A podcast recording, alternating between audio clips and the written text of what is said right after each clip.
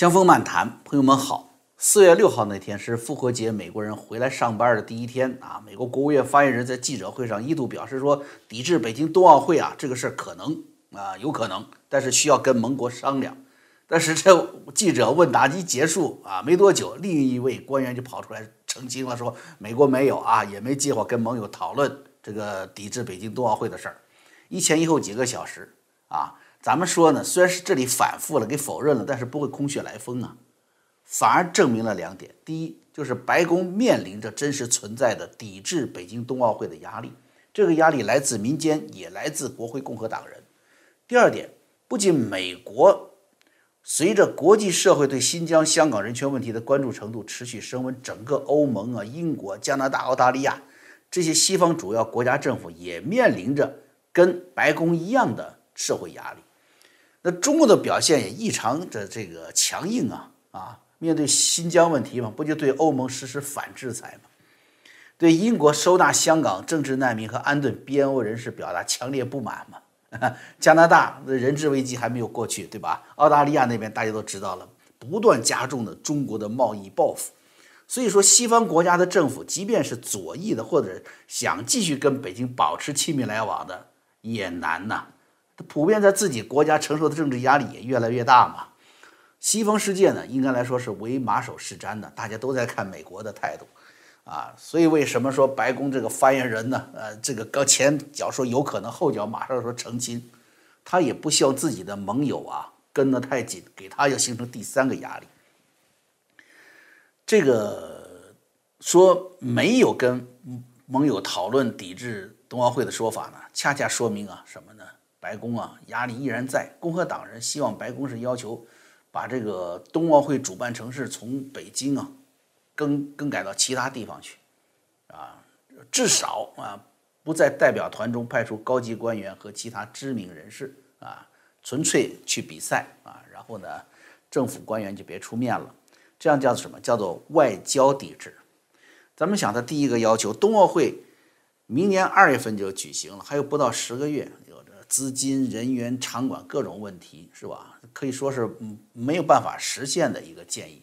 那么第二点，外交抵制呢？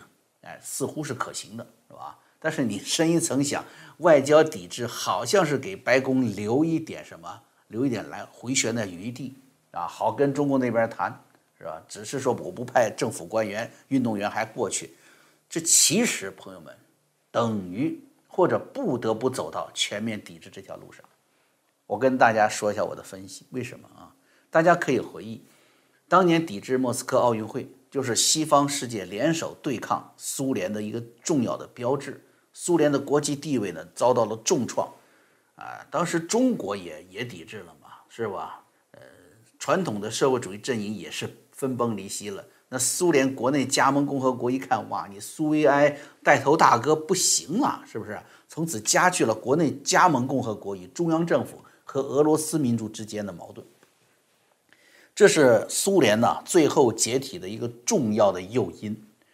中共不是看不到这一点，所以任何抵制北京冬奥会的行为，不管你是全面抵制还是外交抵制，你都是奔着联手打击中共政权让它解体的敌对行为，是吧？你外交抵制是官方行动，那也不会被北京所接受的。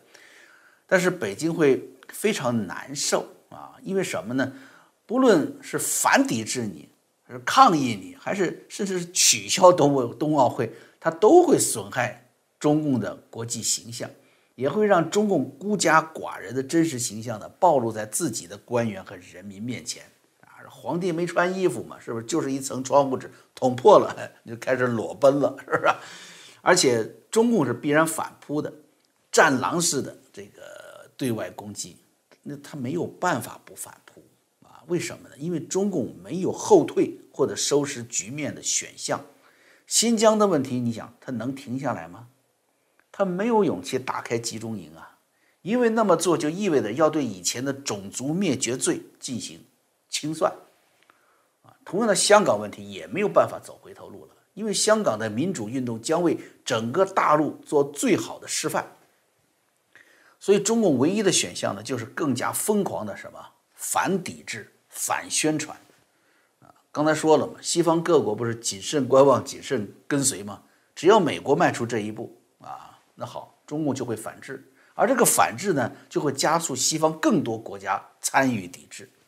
这就是我说的，美国一旦实施外交抵制，会不可避免的迅速蔓延。外交抵制就等于全面抵制，为什么我还说可能就是不得不走到全面抵制这条路上呢？因为啊，这个外交抵制最大的顾虑是什么？就是不要踩着那个人权的这个红线啊，不能违反运动员个人意愿，你不能剥夺人家个人参与比赛去拿奖的自由嘛，是不是？西方社会讲这个。那美国，它不是中国这样的叫做什么叫体育的举国体制，不是说我政府不参与了，所有的运动员都必须听话，你都不能去，他不是这样的。在美国，这个选择权是交给运动员的，但是几乎所有的运动员都面临与白宫一样的尴尬，就是只要你不抵制，只要你去参与，你就等于承认中共在新疆和香港犯下的罪行。是可以被你接受的。奥林匹克运动不能政治化，但是每个运动员这个个体啊，他会面临什么良心的拷问？即便美国政府没有做出外交抵制的行动，参与比赛的运动员都会遭遇生活圈子里的人的责备啊和社会媒体的追问。你晚上吃饭，家里人在桌上还问你呢：参加比赛不？哎呦，你知道香港的事儿吗？是不是得问他？你知道新疆的事儿吗？所以也会增加什么比赛的心理压力？你要想全身心的投入比赛去拿奖牌，已经不现实了。那么，如果美国政府做出了抵制行动啊，甚至就仅仅仅是这个外交抵制行动，那么上述所有的压力，包括这个良心的拷问呢，都会加重。你说运动员还会选择去北京吗？他还有心思去比赛吗？是吧？啊，还有呢，蓬佩奥还有一句话搁那儿呢。他说：“你到北京去，还有被中共扣下来的风险。今天的中共已经不像过去那样啊，一涉外案件，涉到涉涉及洋人的案件，小心翼翼是吧？不要让洋人生气喽。啊，现在好，对外国势力不客气，已经成了民间很给力的做法了。战狼出击嘛，是吧？说你要是去北京冬奥会。”那你就不可避免地被问到关于新疆、香港，还有众多中共不喜欢听到错误答案的问题，啊，你不小心你答错了，你说这个新疆的事儿我反对，我香港的事儿我不愿意看到，好吗？那你就是属于伤害中国人民感情了，你就是分裂国家了，那就大事儿了，对不对？香港国安法可是明确规定了，你这个说错话是要抓你的，所以蓬佩奥不是吓唬你，那是当下呀。这个中共啊，它这个从中央到地方也无法完全统一掌控的局面下，真实存在的一种危险。所以，只要是啊外交抵制展开了，就意味着美国和世界各国的政府都会参与进来，形成政府层面的世界范围的抵制。那么，只要外交抵制开始了，就会形成官方之外大批运动员都参与的全面抵制。啊，所以我说吧，这是外交抵制啊，这这这是一个政治上很老练的谋划啊，似乎说是你白宫不太难做，是吧？你可以跟中共谈嘛，没有做绝嘛，也可以呢，最后终于实现全面对中共的这个施压。但是呢，出乎很多人意料的是什么呀？就是。当时共和党人提出的与拜登政府讨论的这个外交抵制的可行性选项，昨天竟然被美国国会以法案的形式确定下来了。我跟你说，这下子就成了什么叫突发性的大事儿了啊！美国参议院两党啊，昨天周三嘛啊，四月二十一号推动了对抗中共政府的努力，压倒性多数通过了二零二一年。战略竞争法，这个法案呢，好几十条修正案，其中呢还包括这个刚才说的是政治上老练呐，说的这个你知道吗？共和党参议员叫做米特罗姆尼啊，他的修正案要求禁止美国政府代表团啊参加2022年北京冬奥会，实施外交抵制。罗姆尼表示说，这个提案呢，这个修正案呢，要求拜登政府必须停止派遣。政府代表团前往二零二二年北京冬奥会参赛，以抵制种族灭绝罪行。那么大家都知道嘛，是吧？一个国家，你这边是国际都国际社会都已经认可的，就是你已经在那干上了种族灭绝的事情了。然后呢，还要允许你在你国家举办奥运会，这是非常让人愤怒的事情啊。那么，美国的宗教自由委员会在法案通过的当天呢，也发布报告说，拜登政府不应当派遣官员出访北京冬奥会，啊，这是对中共实施种族灭绝罪的对抗。并呼吁美国政府公开表示对北京冬奥会的抵制。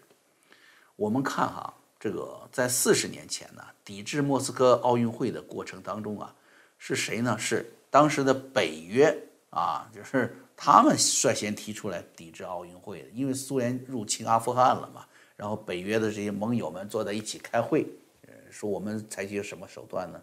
是不是？在现在你也不能打他嘛，没办法进行军事的行动嘛，所以抵制奥运会。但是当时呢，在美国呀，民间反应并不大。后来是一位人物来了，是谁呢？苏联著名的异议人士萨哈罗夫来到美国演讲。萨哈罗夫来了以后，就揭露了苏共在苏联境内的暴行，也告诉了美国人民苏共的虚弱。你甭怕他，是不是？你去抵制他啊！你去对他 say no。他就怕了，他就他脆弱，他倒台了。那卡特政府呢，对这个说法很感兴趣，也表示支持，就给苏联呢立下了最后通牒：限时从阿富汗撤军，否则我们就抵制你的奥运会。苏联当然是未予理睬了。于是卡特政府呢，运用媒体的力量，掀起了社会抵制莫斯科奥运会的这个风潮。美国国会当时是召开了会议，啊，众议院呢是三百八十六票赞成，十二票反对。啊，就这样通过了这个国会的抵制行动。当然，话说回来了，美国国会也好，这个卡特总统也好，都无权干涉运动员的个人选择。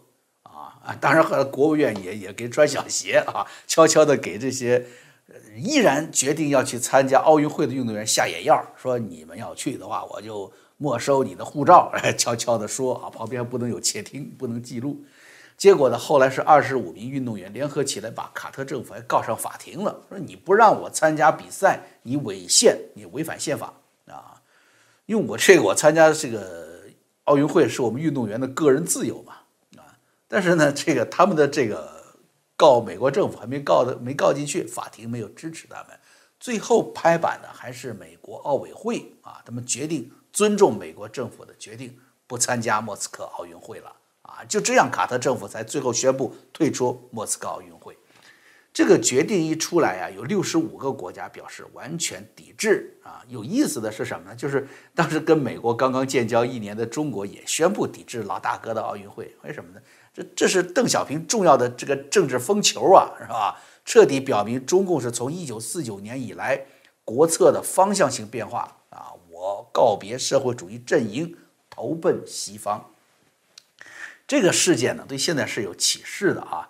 我们看呢，哈，这个从苏联走出来的异人士萨赫罗夫，他起到了关键作用。在他之前呢，美国社会是风波啊，不兴风波不兴啊啊，这个是没有人觉得抵制奥运会是个好主意。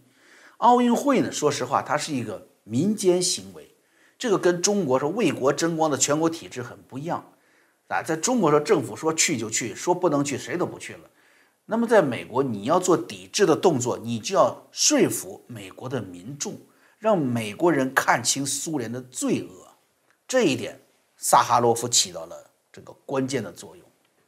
但是当下呢，啊，对于发生在中国大陆的这些事情，对于中共的罪恶的揭露啊，海外华人呢，我们还是做的不够的，是吧？但是呢，啊，没关系，在过去的四年当中呢，川普和习近平。共同完成了这个揭露中共邪恶的任务啊！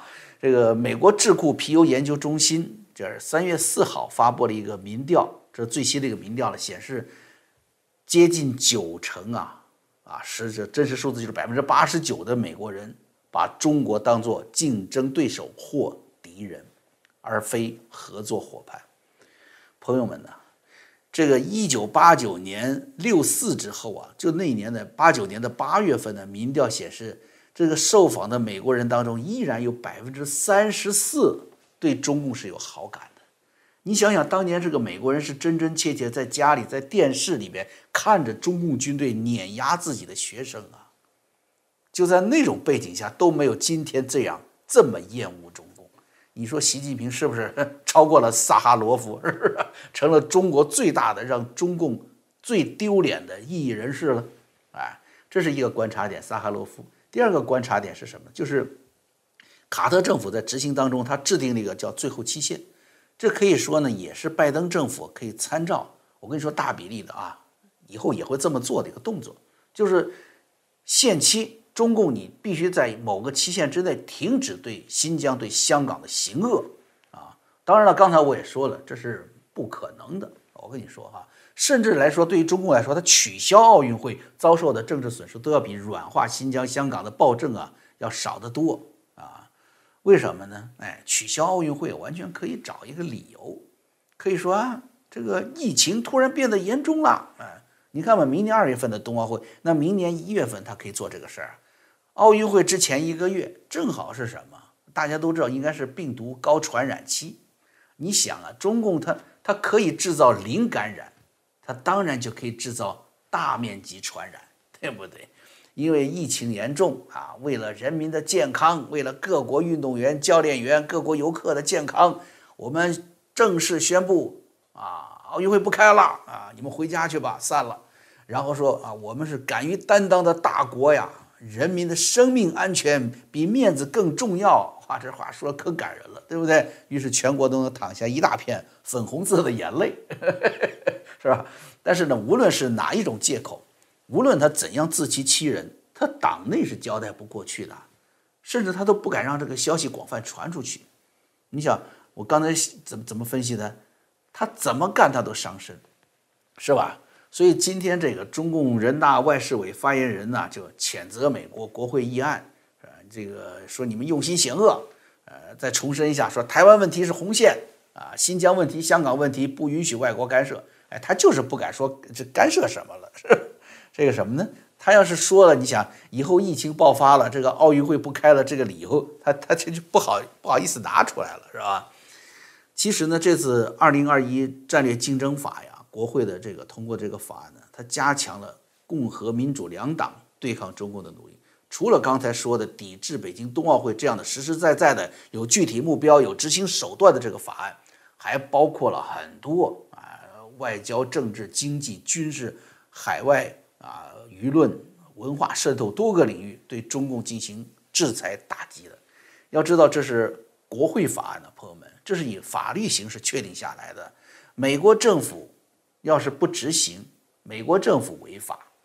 所以，拜登政府目前来看啊，你看这个川普政府的多项政策，它都是翻转的，唯独对华政策。不仅是萧规曹随，甚至还有局部的强化，呃，甚至是这个加强对抗的趋势。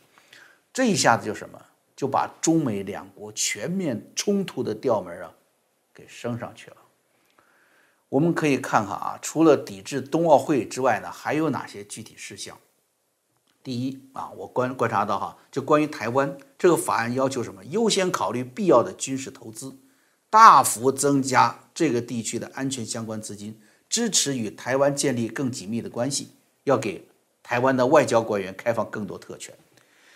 要知道啊，只要美国国会啊肯同意放款、放钱，那就不是说台湾那边上杆子来求美国给他销售军火，而是什么？很多以美国为主动的具体政策开始实施了。啊，军事方面要花钱要做的事情，能想到的是什么？一定包括，首先就是后勤支援要登岛，对吧？一定包括什么呢？就是在台湾啊建设前进军事基地和设施，对吧？因为只有这些动作才会需要国会同意花钱的事儿嘛，啊，所以大家可以观察呀，很多的具体的军事部署呢，会在啊未来的这个不远的时间内呢，在台湾本土进行。第二项是什么？就是。每年要动用三亿美元成立一个对抗中共的全球恶意影响力基金。这个基金的这个名称啊，确立的是非常详细，就是对抗中共恶意影响力啊。授权国务院一位助理国务卿以上级别的这个官员来协调统合这笔基金的运用。这钱干什么用呢？啊，为什么要花这笔钱呢？这个法案就说得很清楚，说中共花费了大笔的钱在西方国家进行影响力作战。你看，他把它作为一种作战，是一种是一个战争行为了。比如花费五亿美元在澳洲登广告啊，这个左右当地的这个电视观众；花了两千万美元在美国媒体刊登这个中共党媒《人民日报》的植入性内容，来影响美国当地的舆论。所以，他这个基金呢，就是要对抗中共的舆论战的。啊，要要支持独立媒体，支持自由媒体的建设啊！当然了，这个左翼政府他这个来把控基金，那当然是左翼媒体先受益了，对吧？但是中共明目张胆的继续进行媒体收买，这个买卖呢，他肯定是不能做，对不对？而你要跟他的签了合同，你登了他广告，那你左翼媒体你就拿不到国会这笔钱了，对吧？那么第三呢是什么？就是花钱协助供应链重组，协助美国企业或个人撤出中国市场，把部分的生产设备移出，呃，或者将的供应链的这个叫多元分散到中国以外的地区做这个事情。咱们知道，在川普时代，这一点是通过什么？通过呃美国国内减税，企业减税啊，增加，然后对中国中国这边的贸易壁垒来实现的一个资金的啊。自由流动、自由回流。现在拜登政府这个经济理论下呀，他要增加企业税，恐怕呢是不会对企业回流美国有帮助。但是呢，他花这笔国会花这笔钱是可以帮着企业离开中国，这是有效的啊。所以我们看到，就是共和、民主两党执政理念不同，价值观分歧越来越大，但是对于中共全面对抗手段呢，啊，虽然有不同。弄垮中共这个目标啊，是一致的。好啊，今天的节目咱们就做到这儿了，朋友们再见。